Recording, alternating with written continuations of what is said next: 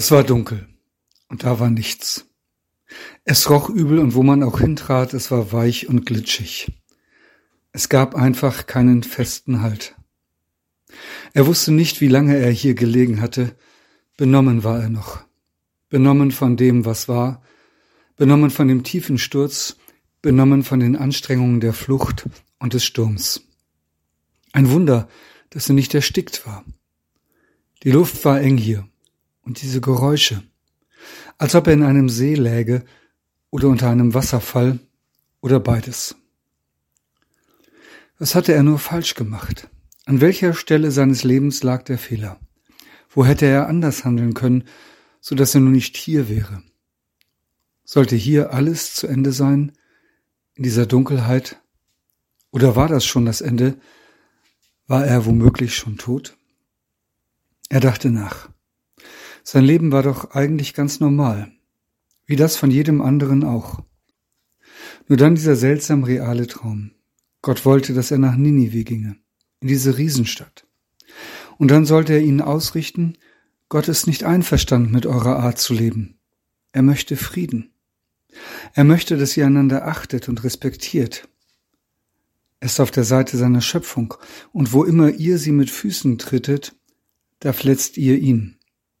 Wo immer ihr einen Menschen bedrängt, und sei er noch so schwach, da verletzt ihr Gott. Die in Ninive achteten Gott nicht. Das war schon mal klar. Und dass das nicht gut gehen konnte, auch das war klar. Aber wer war er, dass er ihnen das sagen sollte? Er, der kleine Niemand vom Land in die große Stadt? Er tat es an sich Richtige, er lief davon. Wer konnte ahnen, dass das so ausgehen würde? Gegen die Leute in Ninive tat Gott ja auch nichts.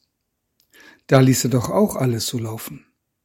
Warum ließ er ihn jetzt nicht laufen? Was ist das für ein Gott? Ungerecht ist er, ungerecht. Verstoßen war er, von Gott verstoßen, ja zu Recht, denn er hatte nicht gehorcht. Aber die von Ninive, die müssten auch längst verstoßen sein. Und dann geschah etwas Seltsames. Und als er es hinterher erzählte, konnte er es kaum fassen. Er sang ein Lied. Mitten in diesem seltsamen Nichts, in dem er gefangen war, sang er ein Lied. Und darin diese Zeile. Du hast mein Leben aus dem Verderben geführt, Herr mein Gott. Er sang es, und er wusste nicht, woher es kam. Er sang es für sich und für all die anderen Menschen, die festsaßen im Nichts. Für all die, die keinen Boden unter den Füßen hatten. Für all die, über denen die Wellen der Gewalt und des Unfriedens zusammenschlugen für all die, die keinen Ausweg mehr sehen. Für all die, die ganz benommen waren von den Anstrengungen der rastlosen Tage und der ruhelosen Nächte. Für all die, die Angst hatten wie er, und für die, die nicht wussten, was sie hätten anders machen sollen. Für sie sang er dieses Lied. Und es ging so. Du hast mein Leben aus dem Verderben geführt, Herr mein Gott. Es stimmte nicht in dieser dunklen Einsamkeit, es hörte sich unwirklich an in dieser Dunkelheit. Und das war das Seltsame. Es stimmte nicht und es stimmte doch. Denn dieser Satz beschreibt die Hoffnung und die Gewissheit, dass Gott da ist, selbst in der Dunkelheit. Was noch nicht ist, konnte er auf einmal glauben. Mitten in der Ungewissheit war er sich ganz sicher, dass es wahr ist. Du hast mein Leben aus dem Verderben geführt, Herr mein Gott. Wie das sein konnte, er wusste es nicht. Das war ein Wunder. Genauso wie es ein Wunder war, dass der Wal ihn wieder ausspuckte, ohne dass er irgendwie Schaden genommen hätte. Liebe Hörerinnen, liebe Hörer der Telefonandacht, Sie haben es erkannt. Ich habe die Geschichte des Jona einmal aus einer anderen Perspektive erzählt.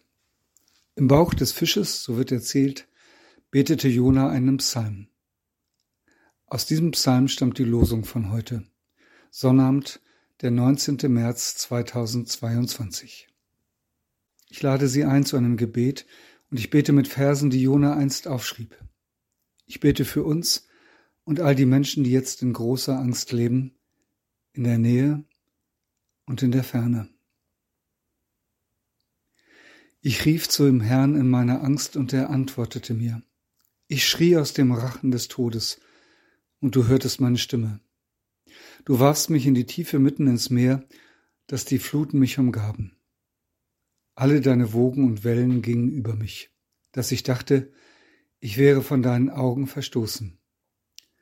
Aber du hast mein Leben aus dem Verderben geführt, Herr mein Gott. Amen. Mit einem herzlichen Gruß in jedes Haus, ihr Andreas Hannemann.